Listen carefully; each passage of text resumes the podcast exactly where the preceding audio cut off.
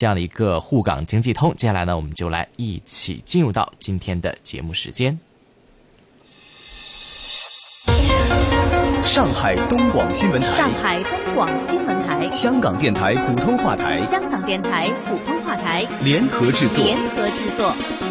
沪港经济通。沪港经济通。上海、香港、长三角城市群、粤港澳大湾区以及关注沪港经济发展的海内外听众朋友，欢迎您在每周同一时间收听由上海东广新闻台、长三角之声、香港电台普通话台联合制作的沪港经济通。大家好，我是上海东广新闻台长三角之声的主持人高松。大家好，我是香港电台普通话台的主持人刘明正，很高兴能够在节目当中为大家分享最新的香港及粤港澳大湾区城市群的资讯，并且与大家一起关注上海大都市圈以及长三角城市群的发展现状。让我们马上把时间交给高松，介绍本周上海方面的经济焦点。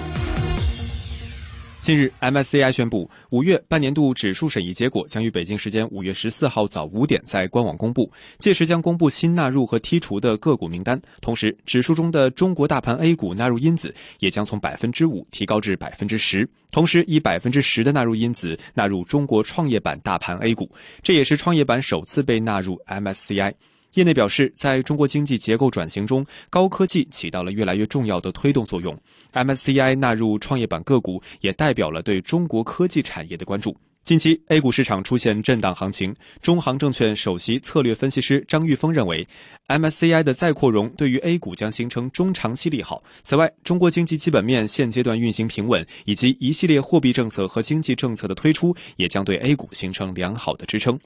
而在五月，MSCI 将 A 股纳入因子提高至百分之十后，今年 A 股权重还将进一步提升。MSCI 的公告显示，八月季度指数审议时，将指数中所有中国大盘 A 股纳入因子提高至百分之十五；十一月半年度指数审议时，将指数中所有中国大盘 A 股纳入因子从百分之十五提高至百分之二十，同时将中国中盘 A 股以百分之二十纳入因子纳入。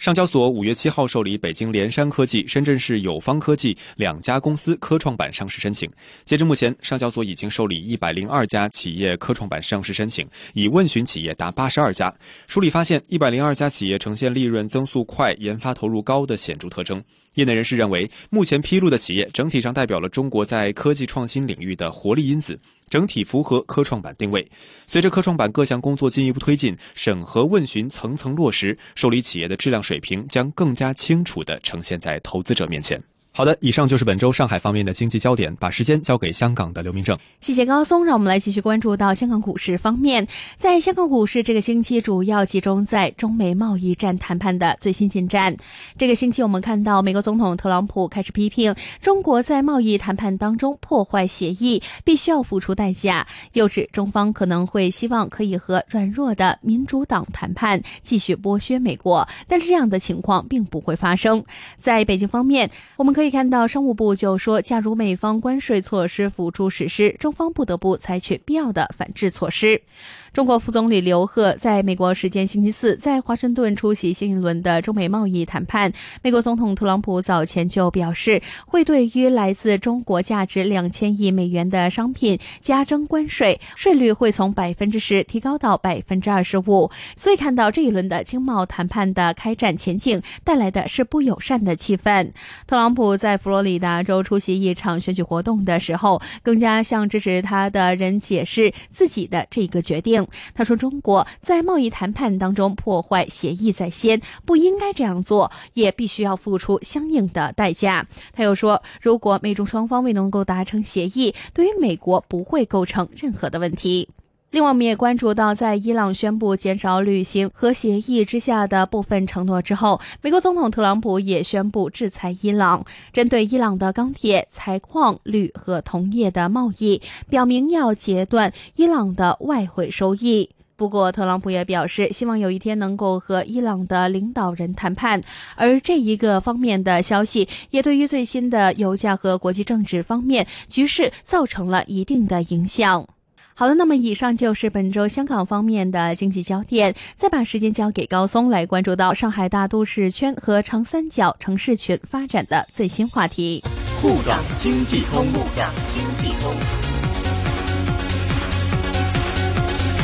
近日，上海市人大常委会对贯彻实施《中华人民共和国水污染防治法》情况开展执法检查，执法检查报告将于六月底上报全国人大常委会。据介绍，相关部门将联合开展水源地跨界应急处置演练和三省一市水源地执法互督互学，沪苏浙协作摸清了一百八十八条跨界河流情况，推动二十二条段界河协同整治。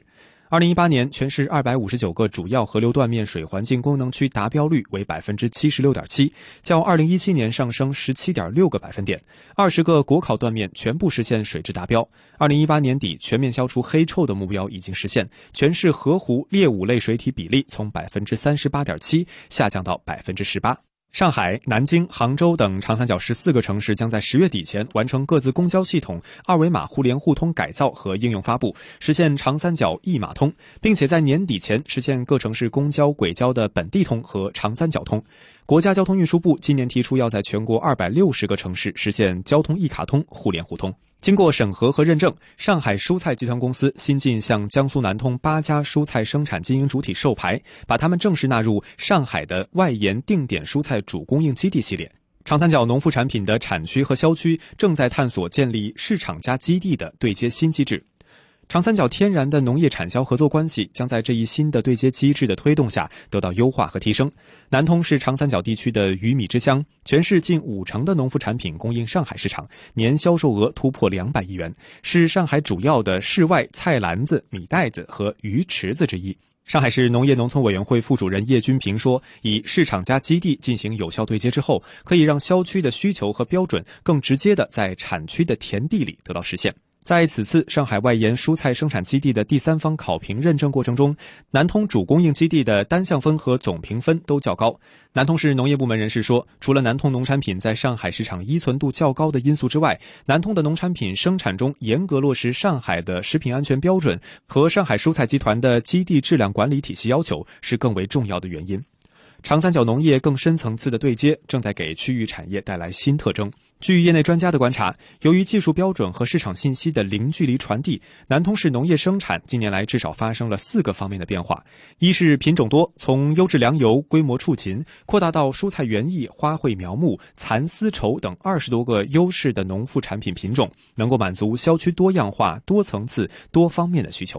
二是品质优。执行标准化生产，建立了完善的质量检验追溯体系。三是品相好，在内在品质优的基础上，追求农产品外在形状和包装等方面的大小适中与美观，提升消费者的美感度和接受度。四是品牌响，绿色食品、有机农产品和地理标志农产品的总量不断上升。好的，以上就是本周上海大都市圈和长三角城市群的最新话题。再请明正为大家分享粤港澳大湾区的相关发展。好的，谢谢高松。关注到大湾区方面。在这个月开始，我们可以看到广东省方面豁免超过五十个国家旅客免签证过境一百四十四个小时。外界方面也都憧憬粤港澳大湾区一城多站的旅游商机。有一些业界认为，优化签证政策可以让祖籍潮州的东南亚旅客受惠，除了在香港入境以外，也能够从其他方面出入境。并且趁机也可以试用高铁以及港珠澳大桥，行程路线更加的多元化。